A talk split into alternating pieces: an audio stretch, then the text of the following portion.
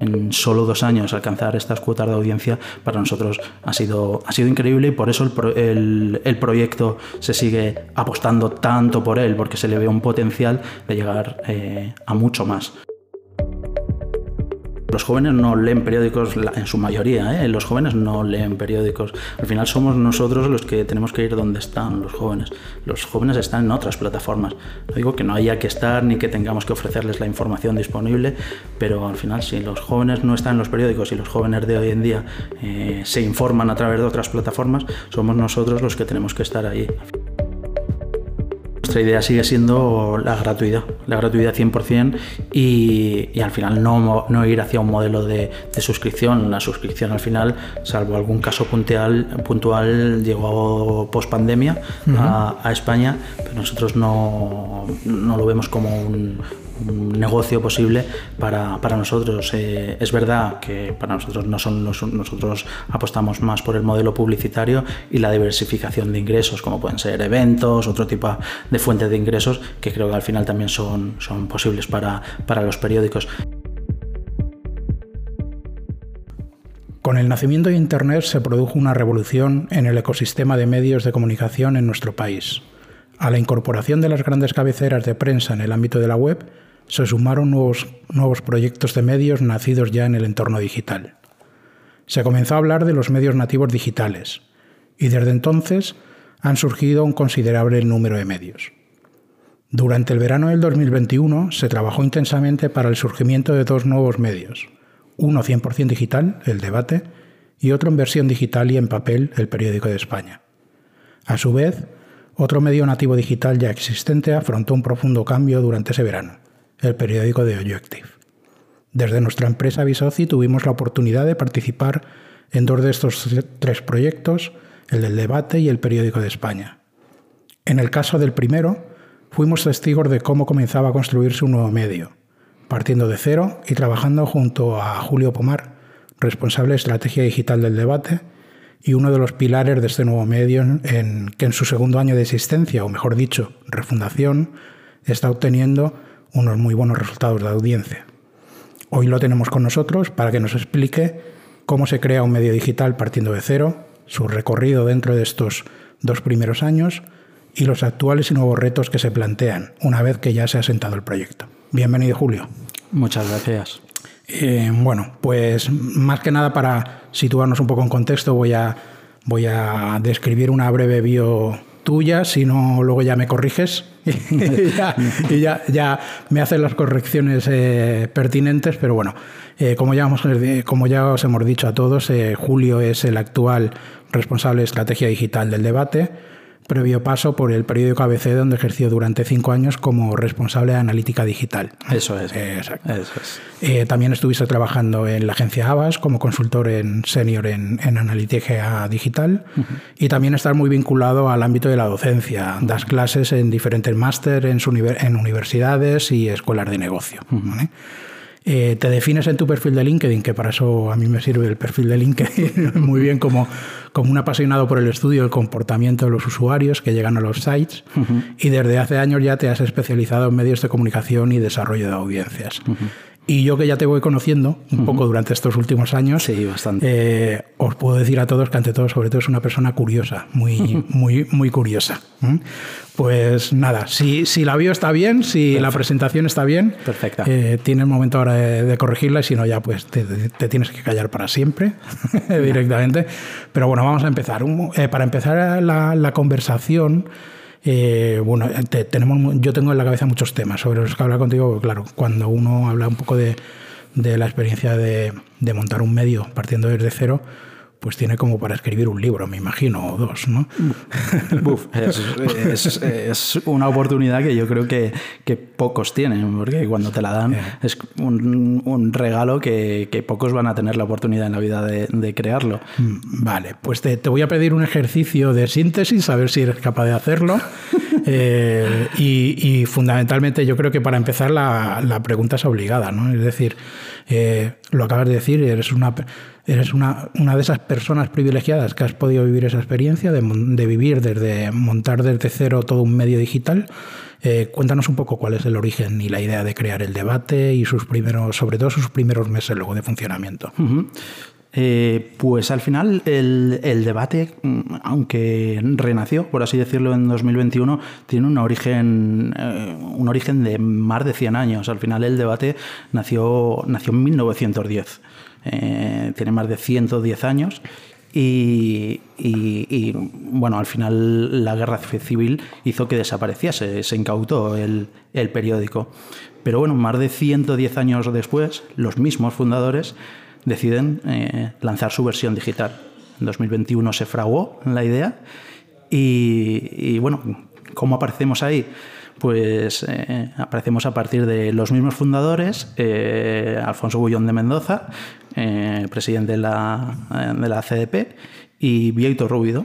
Vieito Rubido, al final, como todos conocéis, eh, fue eh, director, de, director de ABC durante muchos, muchos años y, y, bueno, fue el que, el que eh, fue designado director, director de este periódico e impulsor, de, impulsor del proyecto.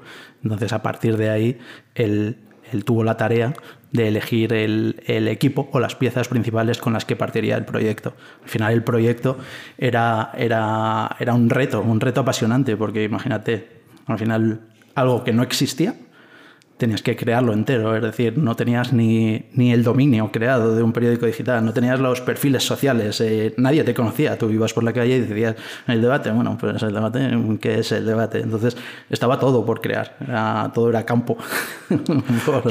debe ser increíble el tener que pensar, o sea, debe dar mucho vértigo, ¿no? El tener que pensar, montar un medio desde cero directamente, eso que tú acabas de decir está por una parte al ser un medio digital, toda la parte de tecnología, toda la parte tecnológica. Todo, todo. Y en paralelo, montar el periódico. Es decir, redactores, eh, departamentos. Eh, claro, al final, eh, imagínate, es, desde la parte técnica, de cómo se, se, va a gestionar, la parte del gestor de contenidos, el CMS, los perfiles sociales, al final cómo se va a distribuir este contenido, eh, bueno, toda la, todos los equipos que al final eh, están incluidos dentro de un periódico, toda la parte técnica, todos los periodistas, eh, toda la parte de, de vídeo que, que, es importantísima, toda la parte de SEO, redes sociales, de estrategia digital. Todo estaba por formar y todas las herramientas, que te digo yo, el consentimiento de cookies que es muy importante hoy en día, es decir, todo. Y entonces tenías que pensar, oye, vale, vamos a lanzar este periódico, todo esto se plantea en 2021, pero también queremos lanzarlo aprovechando que se cumplen 111 años el 1 de octubre que se cumplen 111 años. Esto es inicios de 2021. O sea, que teníais un deadline ahí que, eh, que, que, evidentemente lo teníais que cumplir para poder sacar ¿no? el lance, todo ese lanzamiento. ¿no? Yo creo que prácticamente era como, como un parto, eran nueve meses y había una fecha, fecha fijada. Es verdad que al final en muchas partes decías era como un mínimo producto viable, entonces mm. eh, vamos a salir con, con esto, pero también, ojo, que no fuera cualquier cosa. Es decir, la ambición era máxima y no te creas que con ello iba, oye, vamos a sacar una especie de blog, ¿no? Al final el proyecto era y apuntaba a ser un periódico grande, que es al final lo que ahora mismo se están viendo los resultados. No se quería sacar cualquier periódico. Entonces, mm, al final son mucha gente la que está implicada, entonces no se pretendía sacar un periódico cualquiera. Luego iremos hablando un poco más, profundizando en más temas, audiencias, etcétera pero una curiosidad que yo siempre he tenido y que nunca te lo he preguntado, que es que eh, mi referencia cuando empezamos a trabajar con vosotros es ese verano del 2021 y mi referencia eras tú y el director, y Víctor Rubio. O sea, nadie más.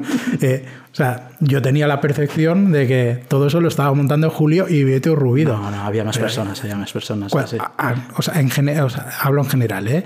¿eh? en, ese, en esos primeros meses de montar todo, ¿Con qué número de personas más o menos tú estabais trabajando? ¿Qué, equipo teníais de...? Podríamos, eh, podríamos estar eh, mm, andando entre cinco, cinco personas, máximo diez, pero eh, los fichajes se estaban haciendo de una manera fulgurante y si no estaban llegando, estaban, por, estaban por llegar. Es decir, sabíamos que para octubre, para el lanzamiento, tenían que estar...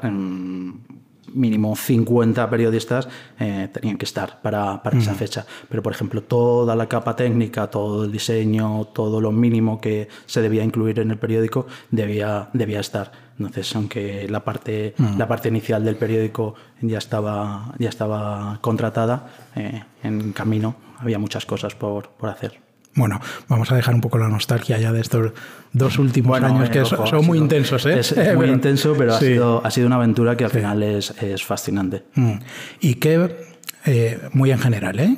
¿Qué balance harías de ya, ya lleváis dos años y medio? Dos años y unos, sí, dos, Años, dos años y unos meses. Dos años y unos meses. Pues, eh, en base a los objetivos eh, iniciales que os habéis planteado, es decir, eh, sin, sin tener que entrar en detalle, ¿qué balance haces de, estos dos primeros años del lanzamiento del medio? Pues al final, no es por al final, pues a veces hay que pecar de falta de modestia, mm. pero es un éxito que mm, ni de cerca hubiéramos imaginado. Nunca creíamos por supuesto se ambicionaba al máximo, pero nunca creíamos que íbamos a alcanzar estos niveles de audiencia y tan pronto. Por eso, en solo dos años, alcanzar estas cuotas de audiencia para nosotros ha sido, ha sido increíble y por eso el, el, proyecto se sigue apostando tanto por él, porque se le ve un potencial de llegar eh, a mucho más. Desde mm, crear eh, portales, de crear otros proyectos paralelos. Al final se ha visto que, que lo que se creía en un inicio, en los planes, porque había planes de estrategia también al inicio, antes de esos nueve meses, eh, se han corroborado y se han corroborado con, con cifras. Entonces, bueno, corrimos mucho en, el, en, en, lo que es la elaboración de web, de, de, contratación y demás, pero al final eh, se ha plasmado. O sea, podemos decir que vais vais por el buen camino en ese sentido, ¿no? o sea, vais por la hoja de ruta que os habíais planteado, eh, con todos sus obstáculos que uno va teniendo, pero más o menos vais, vais, vais por la hoja de ruta que os habéis planteado. Sí, sí, sí, sí, pero bueno, al final creo que, que, ha merecido la pena y al menos para mí y para quien al final dude, yo creo que a la hora de que porque muchas veces yo creo, ya no solo por mí, pero es verdad que eh, esto en concreto es, del debate, pero muchas veces se te plantean proyectos en la vida que al final un poco por, eh, como que te da un poco vértigo afrontarlos. Eh, yo animo a, y sobre todo a veces si se es joven, yo creo que ya no es tanto mi caso, pero, pero, pero, a veces hay, que ser, hay que ser valiente y, y, darle porque merece mucho, mucho la pena y a la larga te alegras. Eh, aproximadamente ahora mismo, en el momento en el que estáis, eh, ¿con cuántas personas eh, cuenta el debate aproximadamente? O sea, entre redactores, colaboradores, toda la gente. Luego ya hablaremos un poco de lo que estáis haciendo ahora, un poco más plan de expansión, pero ¿Con, ¿Con, qué volumen de personal podéis contar ahora mismo? Eh, estamos por encima de las 100 personas, 100, 120, pero es verdad que hay que tener en cuenta que luego tenemos muchos colaboradores, fuera de colaborador puntual, y también tenemos al final delegaciones fuera. Eh, también, por ejemplo, tenemos en Bruselas una delegación que está en constante, que hay cuatro personas en Bruselas, que para nosotros es muy importante tener en Bruselas nuestra delegación propia, una delegación muy fuerte en, en, Bruselas, y luego al final vamos teniendo nuestras delegaciones en, regionales, en Comunidad Valenciana, en, Madrid está integrada con nosotros, en Galicia que se acaba de, inaugurar, y por ejemplo estas colaboraciones puntuales, ¿que ¿a qué me refiero? Pues que por ejemplo ahora hay desgraciadamente hay guerra en, en Israel, tenemos una colaboradora en Israel, en Ucrania cuando ha sucedido, pues este tipo de, colaboraciones van surgiendo. Al final, oye, es un punto el que en cada sitio del planeta, cuando van surgiendo cosas, oye, el debate tiene su persona ahí también. Em, vamos a meternos ya un poco más en faena de partes más técnicas, luego volveremos un poco a la parte más romántica, por decirlo de alguna manera. Em, hablemos de audiencias, porque a mí una de las cosas que me llamó mucho la atención cuando empezamos con vosotros es que, bueno, erais un medio que partís de cero, que, teníais que hacerlo todo desde empezar desde un principio, eh, pero sí que teníais muy, muy claro desde un principio el tipo de audiencia que teníais que trabajar y hacia dónde tenía que ir, que ir ese tema. Eh, sois un medio por el tipo de contenido, por el tipo de firmas que tenéis, que a priori podemos decir que tenéis un tipo de audiencia muy importante que es lo que podemos llamar una audiencia madura, ¿no? Una audiencia de este tipo. Totalmente, totalmente. Eh, y sin embargo ahora se habla mucho de audiencias, en la necesidad de captar audiencias jóvenes, etcétera. ¿Cuál es tu visión de, todo, de todo el trabajo de audiencias que un medio como el vuestro eh, te tiene que hacer dentro del contexto en el que estáis con otros medios? Al final, eh, como dices, sí, nuestras audiencias no son jóvenes, son, son maduras, de, por así decirlo, tenemos perfiladas eh, de más de 45 años, 45, 65, 45, más de 45, por así decirlo, y el nivel de hombres, mujeres mm, está muy, muy, muy, muy igualado. Es verdad que lo teníamos muy claro y es verdad que al debate, por ejemplo, le definen sus valores eh, y al final siempre nos hemos decantado cantado por ello. Es verdad que, y este debate es, recurrente en los mm. medios, el tema de las audiencias jóvenes. Yo, por ejemplo, en mi opinión, siempre en las audiencias jóvenes con, en relación con los periódicos, esto de la captación, los jóvenes tienen que venir a los periódicos, ¿qué podemos hacer? Siempre surgen muchísimos debates a esto. Tienen que venir, tenemos que captar jóvenes, ¿cómo lo hacemos? ¿Cómo hacemos que vengan a, a leer nuestro periódico? Y al final eh, eh, es que no tienen que venir ellos. Los jóvenes no leen periódicos en su mayoría. ¿eh? Los jóvenes no leen periódicos. Al final somos nosotros los que tenemos que ir donde están los jóvenes. Los jóvenes están en otras plataformas. No digo que no haya que estar ni que tengamos que ofrecerles la información disponible, pero al final si los jóvenes no están en los periódicos y los jóvenes de hoy en día se informan a través de otras plataformas, somos nosotros los que tenemos que estar ahí. Al final nosotros, por ejemplo, nuestra apuesta es estar donde están ellos e informarles de la manera que se informan ellos, en el formato que se informan ellos y adaptarnos a su lenguaje y a sus formas de comunicación. Pero no podemos obligar a, eh, oye, es que no, es que no te puedes informar de esta manera y tienes que venir al debate a leer las noticias como lo hace el resto de la población. Eh, cada nicho y cada segmento de, población se informa de una manera. Eh, siguiendo con el tema de audiencias, efectivamente tenéis unas audiencias muy, muy marcadas, es decir, muy, muy, muy, muy específicas ya y que conocéis muy bien. Y en esa parte de eh, ese contenido que vosotros generáis a través del periódico y que tenéis que distribuir de manera muy descentralizada en plataformas, etcétera, eh, entiendo que buscáis ya un trabajo mucho más de mm, que verse sobre la calidad más que la cantidad en ese sentido. Explícanos un poco cómo enfocáis, o sea, cómo, primero, cómo tenéis el equipo de redes, es decir, que, con qué tipo de equipo trabajáis y, cómo enfocáis el, lo que es el esfuerzo de producción de contenido que vaya a ir a redes sociales. Eh, hay un, bueno, un, equipo de redes que también eh, bueno, cae eh, sobre mí, pero lo lidera Paula, la conoces. Y al final, sí, nos centramos, somos además eh, unos locos de cuidar, eh, cuidar la calidad, cuidar los copies. Y sí, desde el inicio intentamos estar mm, en todas las redes, pero no a cualquier precio. Es decir, nosotros no replicamos y no hacemos una distribución de decir, vale, ha salido esta noticia, venga, ponla en, todas las redes, pon lo mismo en todas las redes. Al final cuidamos mucho y curamos mucho lo que seleccionamos para, para cada red. Y, de hecho luego eh, somos bastante locos de los datos para ver qué funciona, qué no nos funciona, cómo lo tenemos que cambiar, qué está pasando en esta red que ahora prima más el vídeo, los reels, entonces eh, al final esto lo, lo, curamos mucho.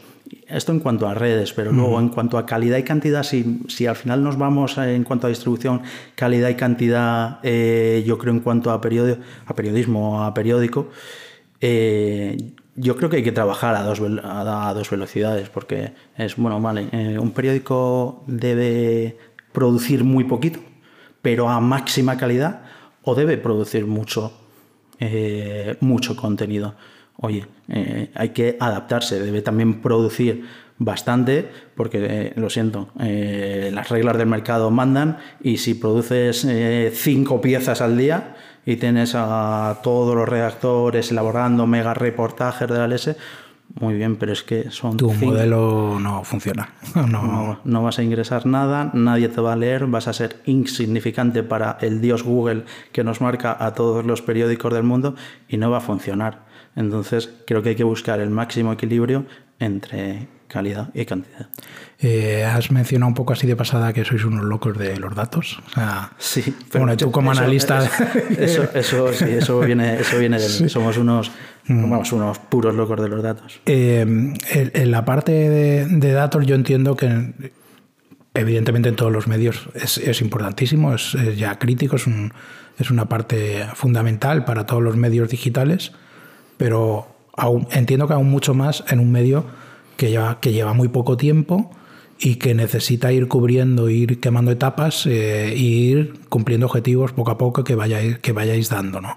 En, en, esa parte de, del trabajar los datos, eh, ¿cómo, ¿cómo, aplicáis también el, los, eh, cómo os ayudan los datos para el trabajo periodístico con los propios periodistas en ese sentido? ¿Cómo, ¿Qué enfoque le dais con, con la parte de datos? A nivel de datos, eh, justo lo que, lo que al final te decía, eh, más por, eh, por mí, que soy un loco de los datos, me gusta medir todo. Medir todo también con una. siempre que se vaya a aprovechar, porque a veces dice, oye, hay que medirlo todo, vale, pero vas a accionarlo de alguna manera. Es decir, si no lo vas a tocar y no te va a servir de nada ese dato, eh, no lo midamos, es decir, vamos a medir con, a medir con lógica. Y en cuanto a medición, eh, lo hacemos para todo, tanto para periodistas, para equipos de vídeo, para equipos de, de, redes, para cuadros de mando a dirección general. Entonces, es verdad que, que, intentamos evangelizar, también esto es más desde la parte de, de data y de analítica que también está en, en mi equipo, eh, con los periodistas hay que evangelizar que aprendan, que aprendan a través de los datos, cosa que antes no se podía hacer en, papel. Antes el único dato que había cuando, bueno, iba a decir cuando existía, pero no, afortunada, sí, sí, sí, afortunadamente, afortunadamente todavía existe. Eh, pero cuando solo nos manejábamos con papel, solo sabíamos que había tiradas de 55.000 eh, ejemplares y hasta ahí, pero no sabíamos cuántos habían leído mi noticia que había escrito. Eh. Entonces no sabíamos nada. Sí, más. Eso, eso, es como muy evidente, pero es, es así. Es decir, ya los que estamos acostumbrados al entorno digital, nos cuesta mucho ¿no? entender eso. Pero claro, es verdad. Es decir, eh, ahora tú tienes ya el dato, pues eso, de, de cada pieza, de cada contenido, eh, cómo está funcionando, qué tipo de audiencia puede tener. Pero claro, claro. en aquel momento en el tema del papel, pues no. Claro, y... o sea, se, uh -huh. me imagino que se moverían por otros baremos, entiendo. Y ahora también es una de las ventajas de solo tener un medio digital, porque es verdad que mm. a los periodistas yo intento siempre, siempre, siempre, siempre intentar entenderlos cuando hay papel, a muchos todavía les tienen ese misticismo de no, yo quiero en papel, yo quiero tal. Oye, pero si es que en digital te van a leer mucha más gente, hombre, que mm. te van a tal. Bueno, siempre hay ese periodo de evangelización, esa, esa parte de evangelización. Y al final con los datos es que pueden saber todo, todo. pueden saber eh, desde cuánta gente les ha leído, desde dónde les leen, qué tipo de temas les están leyendo más, eh, bueno, cómo están eh, titulando, qué titulares muchas veces al final hay no noticias, noticias que son mmm, la repera y no las leen por un simple detalle. A lo mejor el titular ha sido mmm, demasiado engorroso o demasiado farragoso y no les han leído. Entonces, ese trabajo hay que, hay que hacerlos con ellos, verlos con ellos. Por ejemplo, nosotros, poner un simple ejemplo de muchas cosas que hay, todas las secciones, autores tienen su, además de la herramienta, tienen sus propios informes para coger ese aprendizaje, recoger ese aprendizaje, recoger temáticas que les funcionan, recoger al final, eh, bueno, titulares que al final pueden poner y luego, bueno, por no hablar, porque al final casi daría para otro podcast, de bueno, inteligencia artificial, cosas que también nos inventamos ahí, ahí dentro. Bueno, ¿Cómo, luego, cómo, luego te preguntaré si cómo, eso me, me,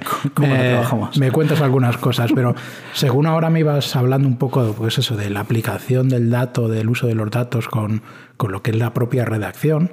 Eh, y ahora que hablabas del tema del papel y eso, me, eh, me, me salía una, una, una, duda, una curiosidad de que es de todos los redactores que actualmente tenéis, si tú más o menos tienes en la cabeza, en tu cabeza de datos o, uh -huh. o lo que tengas por ahí, eh, eh, cuán, ¿qué, ¿qué, volumen de redactores de los que tengáis son redactores que han vivido el papel o, o redactores que no han vivido ya el papel, sino que, que vienen del entorno solo digital? Tenéis, entiendo que tenéis muchos redactores que sí que han vivido el papel, ¿no? Sí, por ejemplo, han vivido muchos de ellos, han vivido el papel. Al final, sabes que tenemos una, creo que son uno de nuestros pilares, que es la uh -huh. sección de opinión. Eh, bueno, que está eh, Luis Ventoso, Ramón Pérez Mauta, Girauta. Por, eh, al final, todo obviamente. Vienen del mundo del papel. Vienen, de, vienen del mundo del papel y periodistas potentes eh, como Ana Martín, María -huh. Mardo, es decir, todas eh, han vivido el papel. Pero sí que por, también hay muchísimos jóvenes que lo único que han vivido en su etapa es, es el digital. Eh, muy, muy, la, la, verdad que es muy. A, a, mí siempre me genera mucha curiosidad esa mezcla ya en las redacciones de redactores que no han conocido ya el papel, o sea, que vienen ya del mundo digital y esa convivencia y esa manera de trabajar que puedan tener con periodistas que llevan, que han estado muchos años. No, y es curioso, y esto que te he comentado de cuando dices la curiosidad, dice, no, siempre solo querían aparecer en el papel, a los jóvenes les parece, les parece algo de muy, muy anecdótico. sí, desde luego. También me imagino que una, un tema muy interesante a nivel de, la de, de redacción es esa mezcla ya entre, bueno, sois un periodo, sois un medio digital, sois un periódico, por decirlo de alguna manera, pero ya tenéis audio, ya tenéis televisión. Eso a, nivel interno entiendo que también debe generar dinámicas en los que se genera mucha actividad ¿no? dentro de la redacción, ¿no? Y es, no, hay, no es una redacción tan, tan estática, sino que puede generar muchas sinergias ¿no? en, toda esa parte del trabajo del, del redactor. Sí, al final, eh, por ejemplo, nosotros tenemos un, eh, un departamento de audio y multimedia, que es algo que desde el, desde el inicio se le dio mucha fuerza. Y en, en, una redacción como, como, la nuestra, que al final es un proyecto en el que se le ha dado toda la potencia a la redacción y se, se han eliminado, como al final suele pasar en, otros en otros grupos, se han eliminado muchísimas otras, otras capas de la cebolla, por, por así decirlo, es muchísimo más ágil todo. Entonces es muchísimo más fácil, eh, es verdad que al final, como has estado en otra redacción, es muchísimo más fácil trabajar eh, que el de vídeo lo llames y te diga, grábame esto, grabas en las redes sociales o llamas a un periodista, uno de vídeo, uno de redes. Eh, hazme esta noticia que la necesito ahora mismo, eh, los flujos son súper ágiles y son súper importantes para cualquier medio. Yo creo que cualquier medio de hoy en día que quiera aspirar a esa inmediatez y que al final las noticias hoy en día son muy consumidas eh, por la parte visual o la parte de, audio, debe aspirar, a, debe aspirar a eso. Me imagino que es importante, sobre todo trabajar mucho la inmediatez sin dejar la calidad, por eso sí, sin dejar de, que sea con, con calidad. Eh, vayamos un poco al momento actual ¿no? en, el que, en el que Eh, nos has dicho que bueno, en estos dos primeros años habéis ido cumpliendo un poco esa hoja de ruta que os tenéis establecido en términos de audiencia, pues habéis ido eh, pues llegando a las expectativas que os habíais planteado. ¿Cuál es el momento en el que estáis ahora? parte de expansión, ¿cómo os estáis expandiendo? ¿Cuál es vuestra idea? parte de nuevos productos, de nuevos verticales. Cuéntame un poco. Ahora mismo eh, bueno, hemos llegado a un punto en el que tenemos que seguir haciendo marca. Por supuesto, vamos por encima de nuestras expectativas y hay dos, mm, dos puntos encima de la mesa, que es el debate quiere seguir aspirando a lo máximo, ya um, simplemente por ranking estamos entre los grandes, pero queremos seguir creciendo. Entonces, de ahí la lógica de expansión territorial. Entonces, hemos iniciado un, un periodo de, de aperturas de delegaciones regionales que al final nos dan dos puntos. Uno, audiencia y dos, que cada rincón de España te conozca. Al final la información hiperlocal es fundamental hoy en día. Oye, yo soy de Alicante o yo soy de Ciudad Real y me interesa saber qué ha pasado en mi ciudad, en el pueblo de al lado. Ese tipo de noticias son súper potentes para, para, para los portales. Es decir, nosotros, por ejemplo, los estamos creando de cero estos, estos portales. Es verdad que es un ritmo más lento a que vayas a un portal que ya existía de Alicante y le digas... Es lo que te iba a preguntar, ¿no estáis integrando medios que ya existían a nivel local? No, no, estamos, no, estáis en ese proceso, sino que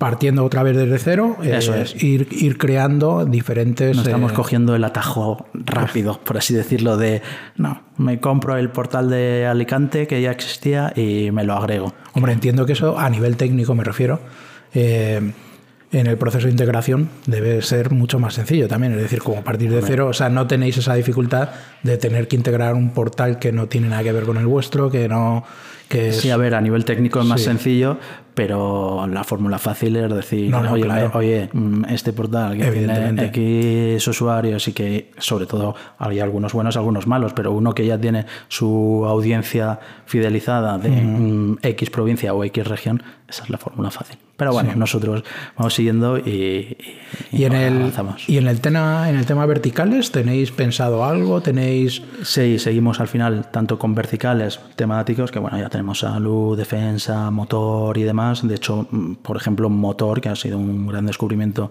mm, está liderando ahora el, el, ranking de, el ranking de motor. Y luego, por ejemplo, con la parte que te decía, esta es la parte de expansión de audiencia y luego, obviamente, a los que nos están siendo leales y fieles al debate, también les tenemos que dar. Entonces, eh, para afrontar el futuro, a todos estos estamos con nuestro próximo área de registro, vendrá un área de registro que aún no la tenemos y en el que ampliaremos, muy bien, pues tú eres registrado, tú nos estás viniendo, te vamos a dar ciertas ventajas simplemente por registrarte. Ah, Esto perfecto. entonces ya no solo por nosotros, sino porque al final, como sabes, las famosas cookies se, se nos está cambiando todo. Está cambiando todo, entonces también es parte por el ecosistema hacia donde va, mm. todos nos tenemos que adaptar. Interesante eso que has dicho el registro. Ahora, ahora nos meteremos un poco en el modelo de cómo, cuál es vuestra idea, cuál es vuestra filosofía en, en, esa parte. Em, mm, bueno, vamos a meternos ya, si quieres, en, la, parte de, en la parte de modelo. Eh, vosotros sois un medio que desde el día 1 decidisteis eh, no entrar en modelos de suscripción, ser un, periódico 100% abierto para cualquier tipo de, de usuario. Cuéntanos un poco el, el, por qué, cuál es la estrategia que seguís, el, y más en el contexto en el que sí estamos viendo que la gran mayoría, hay un gran número de medios que están, si eran 100% públicos, estaban abiertos, están migrando un poco hacia modelos de suscripción dinámicos de las diferentes tipos, pero vosotros seguís manteniendo la idea, aunque ahora me has dicho que ya vais a empezar a trabajar un poco el registro, pero que estáis siguiendo con la idea de que sea un periódico 100% abierto. Cuéntame un poco cuál es vuestra estrategia. Nuestra idea sigue siendo la gratuidad, la gratuidad 100% y, y al final no, no, ir hacia un modelo de, de, suscripción. La suscripción al final, salvo algún caso puntual, puntual llegó post pandemia a, a España, pero nosotros no, no lo vemos como un un negocio posible para, para nosotros. Eh, es verdad que para nosotros no son, nosotros apostamos más por el modelo publicitario y la diversificación de ingresos, como pueden ser eventos, otro tipo de fuentes de ingresos que creo que al final también son, son posibles para, para los periódicos. Pero es verdad que en suscripción yo creo que eh, al final el resto de medios lo van viendo, eh, se empezó muy, muy, muy fuerte y han visto eh, que poco a poco tienen que reblandecer o ablandecer el muro, porque yo creo que al final cada mercado cada mercado es un mundo, es decir, nosotros no somos Estados Unidos, o nosotros no, es decir, no podemos equiparar y decir esto funciona en Estados Unidos, aquí va a tener que funcionar, o esto está funcionando en Dinamarca, que funciona, y aquí va a funcionar. Desafortunadamente aquí, hace muchísimos años, cuando se lanzaron las primeras webs de medios y demás, eh, acostumbramos a todos a que, todo, a que todo era gratis y no todo tendría que haber sido gratis. Entonces, esa marcha atrás es muy dura y yo creo que por no decir eh, imposible. El otro día en otro podcast que, estuvimos con Pepe Cerezo, ¿no? a mí me contaba una cosa muy interesante que era ese concepto de, del registro, ¿no? el, el por qué eh, han sufrido tanto los medios en, la parte, en esa parte del registro y luego como una consecuencia el, ir hacia los modelos de suscripción y me lo comparaba con las plataformas. ¿no? Si nos tiramos 10 años para atrás, etcétera, cuando empezamos todos como usuarios a utilizar redes sociales, en el fondo uno pensaba, eh, para utilizar una red social, aunque sea gratuita, te tienes que registrar, sí o sí. Y lo dábamos todo por hecho. Era algo normal, normal. Normal. O sea, te tienes que registrar en Facebook, en Twitter, en Instagram, donde sea. Mientras que en ese mismo momento seguíamos consumiendo el contenido de un medio sin, necesidad de... Eh, entonces... Eh, pero es que ahora hasta en un medio te cuesta hasta, hasta dar un mail, que dices, que es un mail que lo doy en una red social. Ya, eh, por eso digo que si ya cuesta el modelo de registro, que lo único que te están eh, pidiendo es un, es un email y encima te tengo, oye, que es que para un mail me tienes que ofrecer eh, unos juegos, el que, es decir, unas ventajas adicionales por un puro mail, ostras, pues que te tendré que ofrecer para que encima me, encima me pagas. Es decir, eh, hace poquito ha llegado también una capa que todos habrán visto del consentimiento de cookies en el que, oye, mm, ya, que quieres, ya que quieres navegar sin publicidad personalizada, pues haz un donativo, porque es que si no, ¿de qué vivimos? y bueno, se ha puesto ahorita en el cielo y es como, oye. Sí, me imagino que un poco la es todos los que están hablando sobre suscripciones. Eh, sí, eh, ha habido esa fase de esos primeros años en los que todos se han subido un poco al, al, carro de empezar en modelos de suscripción y al final entiendo que la tendencia es un poco al eh, esos modelos de suscripción tienen que ser muy sostenibles, o sea, si no, no tiene mucho tienen sentido. que ser muy sostenibles y al final hay que tener en cuenta, yo creo, nosotros al final, si vas viendo lo que te contaba, es un modelo muy, muy lean y con, con, poca estructura, mucha, una base de periodistas, pero muchos servicios externalizados o muchos puestos que ni existen. Pero al final, un modelo de suscripción, si es puro de suscripción, tiene que generar muchísimos ingresos para mantener mastodontes como los grupos editoriales que existen hoy en España. y, eso es imposible. Sí, sí, sí. Eh, pasemos otro, abramos otro melón eh, con la parte de data, con la parte de medición, eh, en la que en el ecosistema en el que nos movéis todos los medios aquí en este país, la parte de la medición del medio, sí o sí, guste o no guste, sigue siendo clave, importante. ¿Qué opinión tienes tú? O sea, explícame tú un poco qué opinión tienes ahora mismo del actual escenario en el que estáis un poco también confuso a los que lo vemos desde fuera de Comscore, GFK, es decir, eh, eh, esa situación ahora mismo que estáis unos con unos, otros con otros, ¿qué, qué visión tienes tú de eso? Bueno, al final, eh, también por, por, poner en contexto, GFK bueno, vino hace dos años, al inicio de, de, 2022, a ser el, el, medidor oficial, el que sustituía a, a aunque Comscore sigue existiendo y tiene sus, tiene sus clientes. Y es verdad que todos los medios teníamos mm, depositada la esperanza en GFK, como que venía a suplir las carencias del anterior medidor y, bueno, a, solucionar muchos, muchos problemas que, existían. ¿Qué ha ocurrido en estos, en estos dos años? Eh, Ojo, al final eh, lo estoy viviendo desde dentro porque eh, estoy, estoy en el comité, no por ello al final, ni mucho menos voy, voy a ser defensor, más bien, más bien al contrario, que muchos de los problemas eh, no, están, no están resueltos, están, están, están aún por solucionar. Mm. muchos problemas como, oye, es que no se podrían los portales agregar de una forma tan fácil, porque yo entro a tal periódico y tienen mil, agregaciones hechas, un portal de videojuegos que no pone ni su nombre prácticamente arriba y la gente es que no sabe que está entrando ese periódico, ha entrado un portal y ese tráfico me lo puedo sumar. Es decir, hay determinadas prácticas que se permiten y deberían revisarse o determinadas mediciones que aún quedan por integrarse. Un, un ejemplo, eh, ahora mismo hay muchísima gente que consume YouTube hay muchos canales potentes de medios o periódicos o incluso eh, un A3 media de turno. Al final en esos rankings, mm, por el momento, no se suma ese tráfico, pero es que hay gente que solo lo consume en YouTube. ¿Debería sumarse o no debería sumarse esa Es un dato enorme, entiendo, y cada vez va subiendo exponencialmente todo ese consumo. Eh, al final llego a casa y ves a tus chiquillos en YouTube. Al final, esa audiencia, eh, para este ranking, que es el medidor oficial del mercado, debería sumarse. Entonces, claro, hay determinados puntos y fricciones que están aún por solucionar y, llevamos dos años de medidor. Entonces, obviamente, siempre hay que darles un margen de confianza porque acaban de llegar al sector. ¿Eres optimista en ese sentido o crees que se, puede ir avanzando en eso? en eso, en eso estamos y en eso está debe estar eh, el, jefe GFK, que es el responsable de esto. Pero al final el, tiempo dirá y si, y, si no se llega, pues te, en, en, esa parte hay una cuestión de fondo que los que llevamos ya un tiempo trabajando con los medios, eh, no, no, me gusta decir que lo hemos ido sufriendo, sino que lo, hemos ido viviendo ¿no? de, de, forma conjunta, que es toda la parte de ese análisis de qué era lo que analizábamos y cuáles eran nuestros KPIs eh, dentro de, del medio. Tú que también has trabajado en otros medios antes de, en el debate, también lo, has vivido. Eh, que eh, si tiramos de 10 años hasta aquí ahora, eh, hace 10 años pues un KPI protagonista en todo esto era el tráfico, la generación de tráfico, etcétera, etcétera. ¿Qué tipo de KPIs son los que tú crees que ahora mismo eh, son o deberían ser los más importantes a la hora de analizar el consumo del contenido de noticias?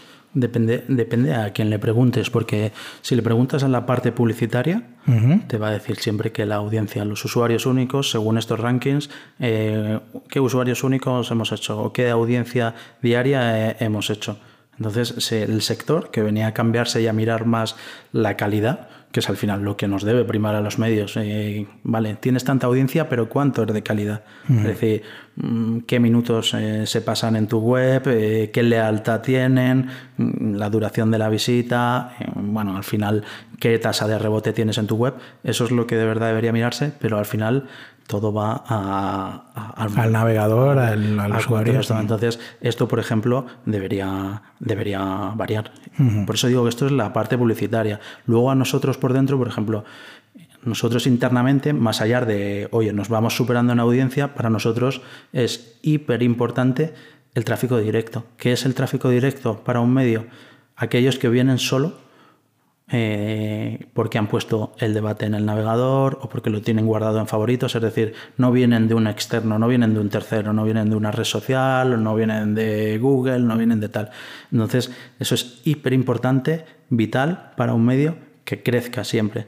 La mayoría no consiguen, es lo más difícil hacer crecer, porque al final eh, enganchar a alguien para que tú seas su medio de cabecera es difícil y complicado, pero esa es la pieza clave para que tú como medio sepas que estás creciendo de una forma, de una forma sana porque esos al final consumen casi el 60-70% de las páginas vistas. Entonces, para mí esa es una pieza esencial. Y luego, por ejemplo, eso nunca, nunca se miran, que, salvo los analistas o los que estamos en el medio, que damos y decimos, oye, que en tráfico directo tenemos que subir, que tenemos que subir, que tenemos que hacer esto para subir y demás. Entonces, por eso digo que... Es interesante lo que cuentas de, de que cuando analizáis el dato o cuando establecéis los KPIs, que claro, dependiendo de qué parte de vuestro propio medio, qué parte de negociado, qué parte de departamento, para uno es más importante una cosa que la otra, ¿no? Luego al final has de tener una visión de conjunto y, y, verlo, y verlo por ahí.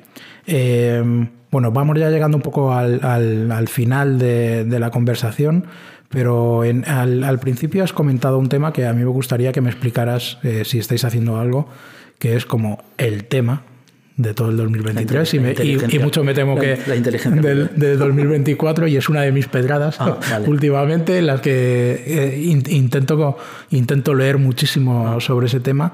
Eh, ¿Estáis haciendo algo con la inteligencia artificial? Eh, sí, sí, sí. Yo creo que al final, como todos los medios, bueno, espero que todos, o algunos todavía no habrán llegado, todos estamos integrándola de una u otra forma o eh, metiéndolas en nuestro lab para, para hacer pruebas. Nosotros, ¿de qué forma la estamos integrando? De múltiples.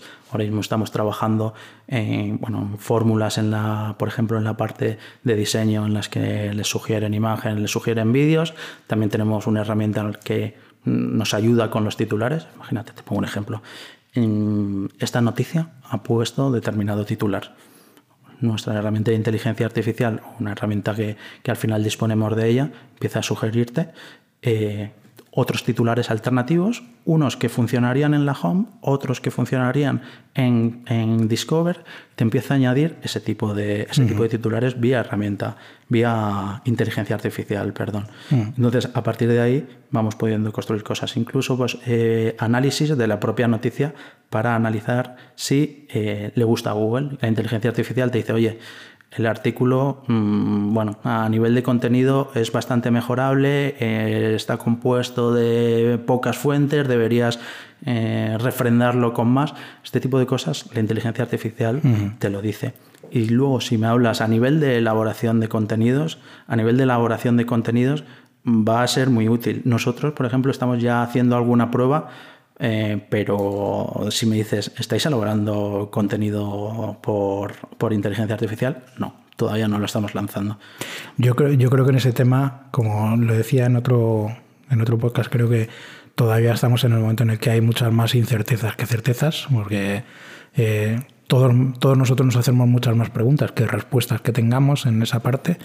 Sí que entiendo que en la parte de medios ya es evidente que que va a ser un elemento importante y que eso va a ir creciendo poco a poco y que habrá dependerá y tendremos que ir viendo también eso cómo, cómo encajarlo, ¿no? Porque una pregunta que te quería hacer, en, eh, yo he asistido a un par de conferencias sobre, sobre ese tema y en el, en el contexto del mundo periodístico y de los medios, eh, como en otros ámbitos de, la sociedad, eh, existe una cierta inquietud hacia inquietud llámale laboral, profesional, de, bueno, ¿y esto hacia dónde nos va a llevar?